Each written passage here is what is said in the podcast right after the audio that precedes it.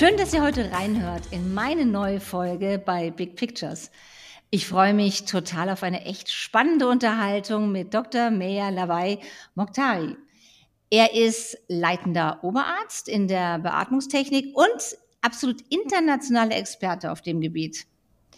Und das, was er tut, tut er echt aus Leidenschaft. Und das ist auch der Grund, warum ich ihn heute eingeladen habe. Denn er sagt, wie er selber sagt, ich tue das, was ich tue, vom Herzen.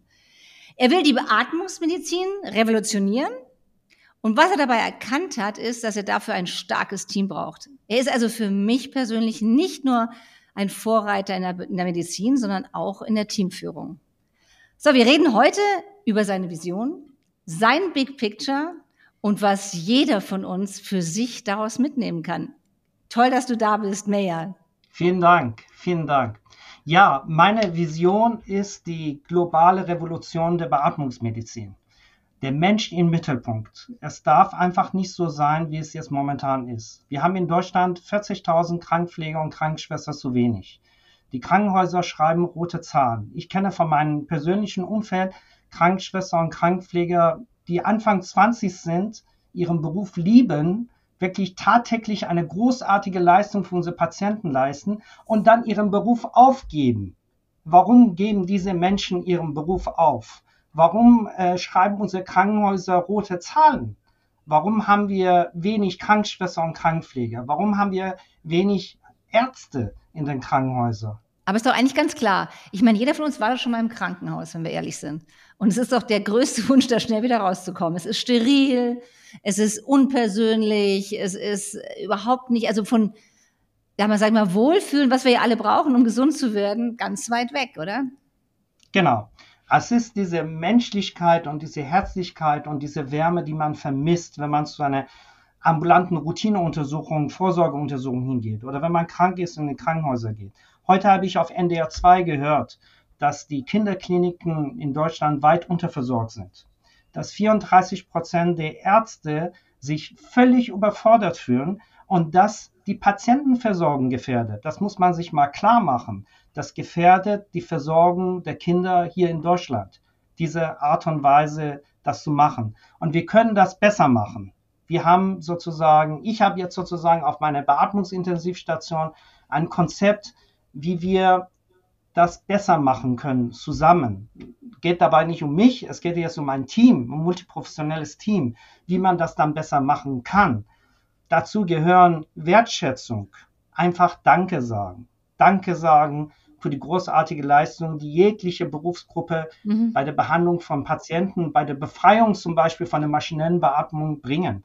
Physiotherapeuten, die zweimal am Tag bei uns hingehen und die Menschen mobilisieren dass sie wieder gehen können, dass sie ihre Hand bewegen können, Arm bewegen können. Logopäden, das sind Schluckpflegekräfte, äh, die hingehen, dass sie den Menschen beibringen, dass sie wieder essen und trinken können. Ergotherapeuten, dass sie denen beibringen, wieder sprechen zu können. Atmungstherapeuten, die sie von der maschinellen Beatmung befreien. Sozialarbeiter, die halt sich drum kümmern, hey, Angehörige müssen involviert werden in diesem Prozess. Wie machst du das mit dem Danke sagen? Du bekommst das ja nicht immer mit, was deine Leute so machen, was dein Team macht. Hast du da irgendein Konzept also, oder irgendetwas? Habt ihr Meetings oder trefft ihr euch regelmäßig? Genau, wir treffen uns einmal die Woche, mittwochs um 8.30 Uhr, immer. Das ist Standard. Das ist standardisiert. Wir treffen uns, alle Berufsgruppen treffen wir uns.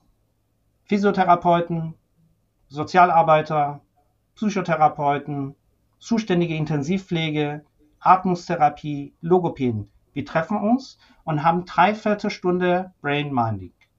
Das heißt, wir sprechen über die, wir haben zehn Betten auf unserer Beatmungsintensivstation. Wir sprechen, warum ist der Patient überhaupt zu uns gekommen? Was hat er denn von der Erkrankung und Behandlung vorher gehabt? Warum ist er überhaupt da? Was ist der Fokus? Worum geht es überhaupt? Was ist bis jetzt gemacht worden? Was hatte für ein Problem und wie wollen wir weitermachen. Und jede Berufsgruppe ist dann darüber informiert. Das heißt, die Voraussetzung für eine gute Teamarbeit oder gute Atmosphäre ist immer die Partizipation, Partizipation, dass die einzelnen Berufsgruppen sich daran beteiligen. Das heißt, alle wissen Bescheid, wo der Fokus ist, ja, wenn irgendwie, wenn irgendwie jemand äh, Kopfschmerzen hat, dann müssen sich ja nicht alle so auf den Fuß oder auf den Rücken konzentrieren, sondern alle wissen, es geht hier um Kopfschmerzen. Und das heißt, von jeglicher Perspektive sind wir an einem Strang. Also das heißt, nicht jeder denkt nur in seinem Spezialgebiet, sondern es ist, wird so wie so ein gemeinsames Ziel. Also das gemeinsame Ziel, ihr arbeitet Hand in Hand stärker noch, also wie wahrscheinlich in einer normalen Klinik und tauscht euch mehr aus. Also wenn der eine der Meinung ist, du, der braucht mal vielleicht mehr Ansprache von der Sozialarbeit oder wo auch immer, dann wird es ausgetauscht und dann geht man auf den Patienten individuell ein und hat nicht so ein genau. stures Schema. Das ist ja eine genau. Klinik ist ja normal so ganz stur, also so genau. festgefahren. Genau. Das heißt, die Information ist erstmal die Grundlage der Kommunikation. Und die Information erfolgt wertschätzend. Das heißt nicht von oben herab, so ich bin da der Meister und äh, du nicht, sozusagen. Ich bin nicht der Meister, sozusagen. Ich gebe dem Ganzen einen Rahmen. Ich führe ein Team. Aber ich leite nicht ein Team. Ich führe ein Team. Was ist der Unterschied zwischen führen und leiten? Ich motiviere die Leute. Ich begeistere die Leute. Ich inspiriere die Leute. Ich befehle nicht den Leuten. Sie machen das freiwillig. Und zwar machen wir das so, dass sie das Gefühl haben, dass sie zu Hause sind, dass sie wert sind, dass ihre Arbeit viel, viel wert ist und ihre Person sehr viel wert ist, dass es entscheidend ist, ihre Meinung zu sagen. Das bringen wir in diese Teamsitzung rein. Aha. Der Erfolg gibt dir ja recht. Du hast ja also sowohl was die Fluktuation deiner Mitarbeiter als auch die gesundheitlichen Ergebnisse, Hammerergebnisse. Erzähl mal ein bisschen was darüber. Also diese, diese Kommunikation und diese Information, diese regelmäßige Treffen und wir unterhalten uns ja auch im Gang halt auch immer wieder. Ich frage die Physiotherapeuten, was war denn heute aktuell? Ich gebe, wir, wir sind in dauerndem Feedback. Wir reden unheimlich viel miteinander. Ja? Wo halt woanders halt sehr wenig geredet wird oder die Leute nur was vorgegeben bekommen. Friss und stirb. Mhm. So ist das nicht. Das ist falsch. Friss und stirb. Von oben auch noch was haben die Leute von Gefühl? Das ist genau umgekehrt. Die sind in einem Team. Und ähm, dadurch, dass das so ihnen zusammengeht, führt das dann dazu, dass die Menschen, die lange an der maschinellen Beatmung sind, viel leichter von der maschinellen Beatmung befreit werden, weil alle an einem Strang sind.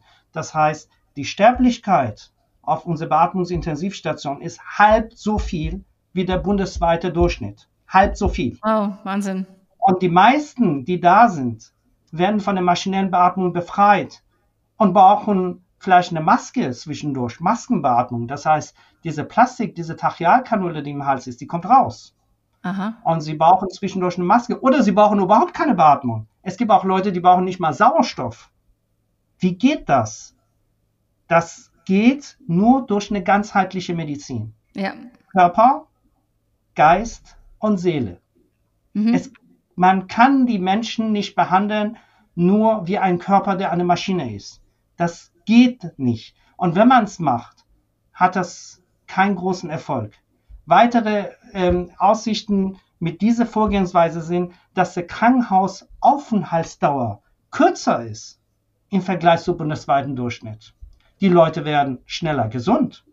Mhm. Hat die Folge, dass man mehr Patienten behandeln kann die Anzahl der nosokomialen Infektionen, das heißt Infektionen, die während des Krankenhausaufenthaltes passieren können, geht zurück. Mhm. Die Komplikationen nehmen ab. Die Menschen werden schneller gesund. Es ist ähm, sowohl vom ethisch-moralischen ja. Standpunkt besser gegenüber den Menschen, die da liegen, die sich ausgeliefert fühlen an der Maschine. Es ist für das Personal das Beste, weil das Personal muss eine harte Arbeit leisten. Ich und die anderen aber wir machen es gerne. Wir machen es gerne und das ist der Unterschied. Ich arbeite manchmal zwölf Stunden, ja, zwölf Stunden. So, und ich bin danach aber nicht gestresst. Mhm. Ich bin danach platt. Ich bin müde. Mhm. Ja, aber ich bin nicht gestresst. Warum? Weil die Arbeit mich ausfüllt. Weil ich das gerne mache. Und das, wir haben jetzt vor kurzem ein Beispiel gehabt. Vier Krankenschwester, Krankenpfleger haben ihre Intensivpflege, Fachpflege gemacht sind nach eineinhalb Jahren gekommen und die Quote ist 100 Prozent. Alle vier sind wieder zurückgekommen. Und der eine, als er am ersten Tag da war, hat gesagt, ich fühle mich hier zu Hause. jemand, der auf einer Intensivbeatmungsstation arbeitet, wo die anderen ihren Beruf aufgeben, der sagt, ich fühle mich zu Hause. Ich meine, ich meine, plakativer geht's ja nicht mehr. Was würdest du denn an einer anderen Klinik raten? Ich meine, das Thema der, der Fluktuation, dass die Leute aufhören, sogar ihren Beruf verlassen oder zumindest das Krankenhaus verlassen, ist ja enorm in dem Bereich. Gibt es auch einen Tipp, den du anderen Krankenhäusern geben kannst, was sie besser machen können? Wertschätzung und Dankbarkeit. Wertschätzung und Dankbarkeit. Die Menschen haben eine Ausbildung gemacht. Die Menschen stehen früh auf, kommen zu ihrem Arbeitsplatz. Man sollte wertschätzen, was sie machen. Ja. Diese wertschätzende Haltung und diese Teilnahme an Entscheidungen, dass man sie fragt, äh, wir wollen das und das machen, was meinen Sie denn dazu oder was meinst du denn dazu?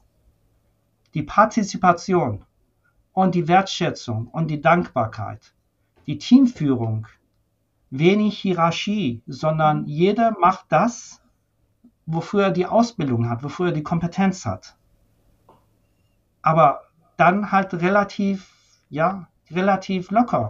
Ja? Mhm. Die Reinigungsdame, die morgens aufsteht und ihre Arbeit macht, ist genauso wertschätzend zu behandeln wie ich. Mhm. Die steht doch morgens auch auf und macht ihre Arbeit. Bin ich ein besserer Mensch? Nein, bin ich nicht. Sie macht ihre Arbeit, ich mache meine Arbeit. Wenn sie ihre Arbeit nicht macht, dann haben wir ganz viele Krankenhauskeime, wenn sie das nicht richtig macht. Ja. Dann werden die Menschen auch nicht gesund. Das heißt, selbst die Reinigungsdame oder Reinigungsmann, auch die nehmen an der Behandlung der Patienten teil. Auch die haben Wertschätzung und Dankbarkeit verdient. Das ist ja schon, das ist ja schon spannend, jetzt deine Wortwahl. Also ich sage immer, Worte schaffen Realität, weil viele würden jetzt sagen, Putzfrau, Putzmann. Du sagst Reinigungsfrau, Reinigungsmann. Da ist ja schon im Wort eine ganz andere Respekt. Es ist schon viel wertschätzender in der Begrifflichkeit, die ich wähle. Also da merkt man es ja schon. Wir haben uns ja, wir zwei haben uns ja kennengelernt auf so einem Speaker-Event. Und für mich war das, was mich wirklich, wo ich gesagt habe, wow, wahnsinnig gern würde ich mit ihm einen Podcast machen, war wirklich, du hast so eine Kombination aus Leidenschaft, Herz und Intelligenz. Und das fand ich vollkommen begeisternd, habe ich gesagt, wow. Und würdest du sagen, dieses Thema Leidenschaft, das lebst du ja wirklich. Aber wer dich mal erlebt hat auf der Bühne, sagt sich, wow, okay, da kommt mal geballte Leidenschaft und Energie auf die Bühne. Und Leidenschaft hat ja was mit Beruf oder Berufung zu tun. Würdest du sagen, dass das, was du tust, deine Berufung ist? Ja, es ist meine Vision vom Herzen. Mhm. Es ist sehr groß. Ich denke sehr groß. Ich will die Beatmungsmedizin global revolutionieren. Global. Ich will Beatmungsmedizinkliniken haben rund um die Welt, als Kette sozusagen, die mit diesem Mindset, mit dieser Teamführung, mit dieser Wertschätzung, mit diesem Erfolg in der Behandlung innovativ und effektiv die Patienten behandeln. Global. Ja, und das kommt vom Herzen. Und ähm, ich will dazu nur eins sagen, ganz wichtig ist, auch für die, die Leute, die jetzt zuschauen, ganz wichtig ist, wenn man eine Vision hat und das vom Herzen kommt, dass man Durchhaltevermögen hat. Hm. Durchhaltevermögen. Es ist wirklich ganz wichtig. Mutig ist man, nicht, also man ist, mutig ist man, wenn man das Richtige macht. Dass man dabei Angst hat und Zweifel hat, ist völlig normal. Ist völlig normal. Ich habe auch meine Ängste. Ich habe auch meine Zweifel. Ja? Dass man halt diese, dieses Mindset verinnerlicht. Du hast zwar Angst, du hast zwar Zweifel, aber du machst es trotzdem, du machst es trotzdem. Und du machst es immer wieder. Und du machst es immer wieder. Du fällst auf die Schnauze auf gut Deutsch. Ja. Du stehst wieder auf und machst es wieder. Darum geht es, ne? dass man halt nicht eng so ein Blatt ist, was man vom Baum fällt und durch den Wind im Leben irgendwo landet. Sei kein Blatt, dass der Wind dich steuert, wo du landest. Ja. Sei ein Schiff, ja, segle auf, hab deinen Kompass und deine Richtung. Und wenn ein Sturm kommt und du die Richtung verlierst, Du kommst wieder auf deine Zielsetzung. Du kommst wieder auf deine Richtung. Diese Tower rauf und runter, das gehört einfach zum Leben. Man, man muss einfach mal Misserfolge haben. Ja, viele messen sich auch so, äh, wenn sie sich darstellen, sagen, oh, ich bin so erfolgreich und ich habe das geschafft und das geschafft und das geschafft. Aber ist das wirklich das, was sie zu diesem Menschen gemacht hat? Ne? Ist, das, ist das, was Angela Barzen zu Angela Barzen gemacht hat, was Dr. Meyer Lavemokta zu dem Meyer Lavemokta. Sind das wirklich die Erfolge oder waren es vielleicht die Misserfolge? Waren es die schlechtesten Stunden, die äh, dunkelsten Stunden, die uns zu dem gemacht haben, was wir sind? Mit das Sicherheit. ist es. Mit das Sicherheit. gehört zum Leben, Leute. Wenn man erfolgreich sein will, muss man den Mut haben, auch Fehler zu machen, nicht perfekt sein und zu scheitern. Das wollte ich einmal mal loswerden. Absolut. Also du sprichst mir da total aus dem Herzen, weil für mich hat es ja was, Vision ist ja auch immer was Unbekanntes. Und Unbekanntes hat immer was mit Nieder, mit, mit auch Niederlagen zu tun, ist ein Auf und Ab und ist ein Ja, ich ja. stehe wieder auf und ich probiere es auf einen anderen Weg und das hat nicht geklappt und dann woanders hin. Aber ich habe mein Endbild im Kopf. Ich weiß, wo ich hin will. Und dann sage ich, okay, der Weg war es nicht, dann suche ich einen anderen. Okay, ich probiere es woanders. Das macht uns aus. Und das, ich finde das ähm, auch so großartig. Ich finde, wir brauchen viel mehr Menschen, die ähm, den Mut haben, Visionen zu leben, die auch dazu einstellen, nicht den bequemsten Weg gehen, weil du könntest ja auch einfach sagen, oh, bequem, ich mache jetzt, habe einen guten Job, kann gutes Geld verdienen und auch jetzt mache ich es bequem. Also und das nicht zu tun, sondern zu sagen, ich habe wirklich eine Vision.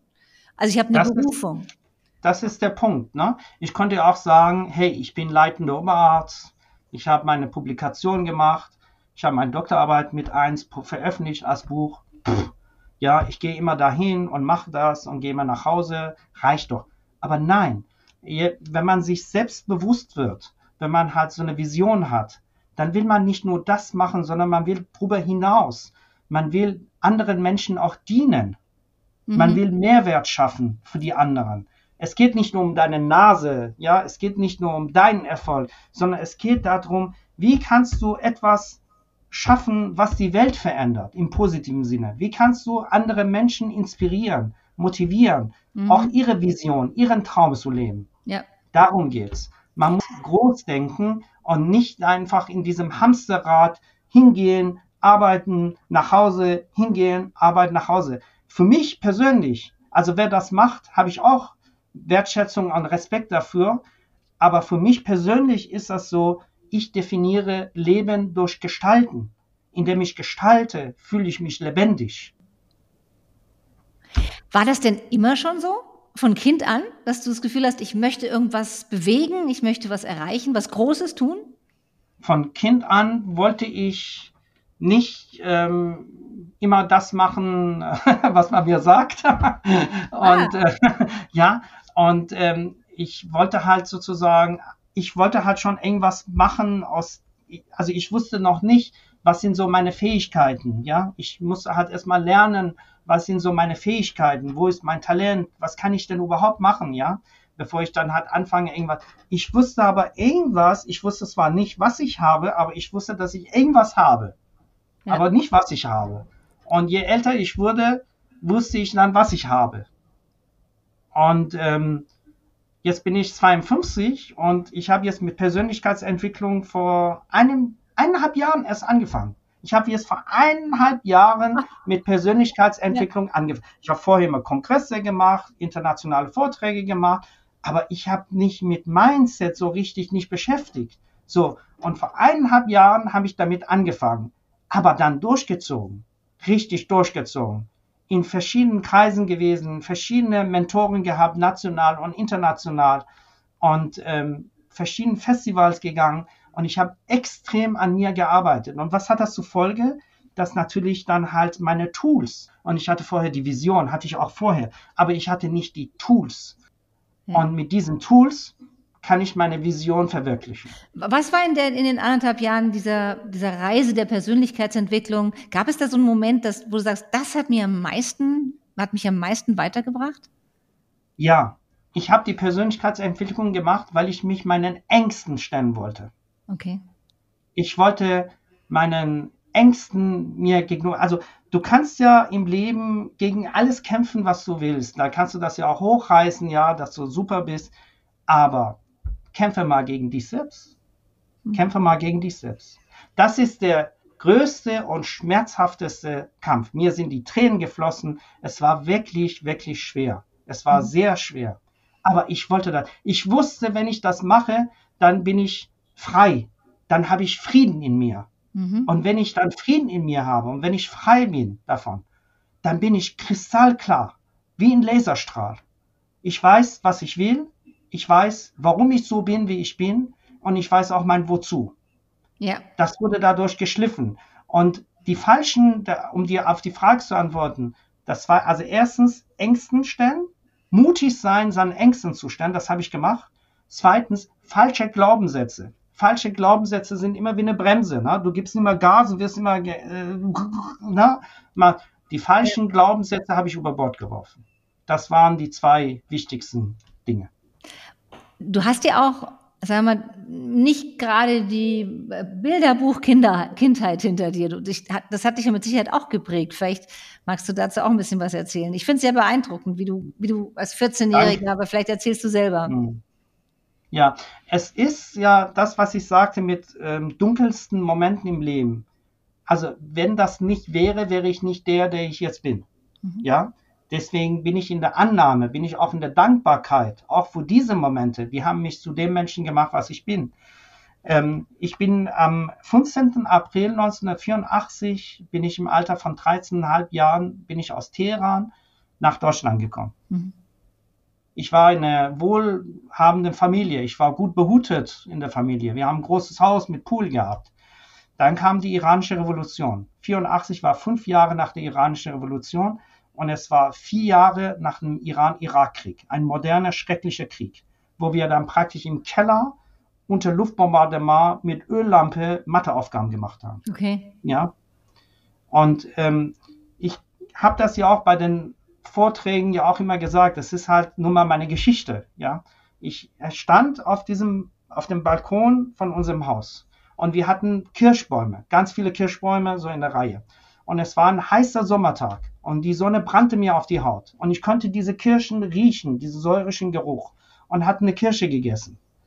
Und ich wusste, dass mein Leben sich wendet. Das war dieser Changing Point. Absoluter Changing Point. Und ich stand auf dem Balkon und habe die Augen aufgemacht und zugemacht und wollte diesen Moment. Und selbst jetzt, wenn ich die Augen zumache, habe ich diesen Moment vor mir. Mhm. Ich habe diesen Moment vor mir.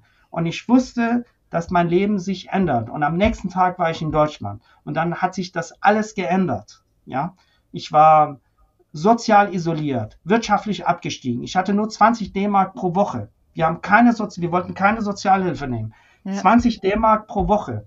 Und damit habe ich dann gelebt. Dann bin ich in die Schule gegangen und habe Deutsch gelernt und ähm, wollte aber halt nicht, dass das Schicksal mein Leben bestimmt.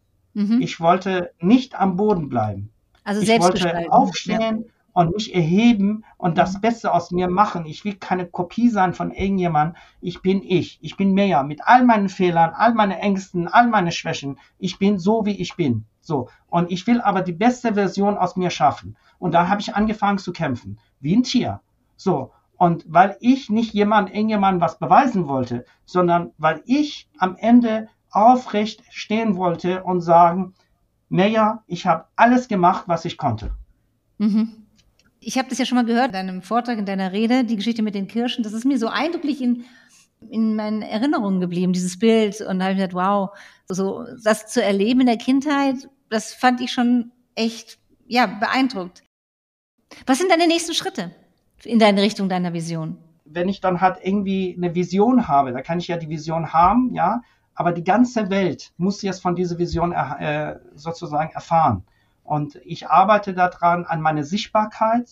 Und ähm, jetzt habe ich dann halt meine www.meyamoktari.com sozusagen online gestellt auf meine Instagram-Seite. Ähm, demnächst werde ich dann auch eine Journal-Seite dann bringen, wo ich dann halt zu den aktuellen Sachen Stellung nehme, äh, was ich dann wichtig finde, gesellschaftlich ähm, und medizinisch sozusagen.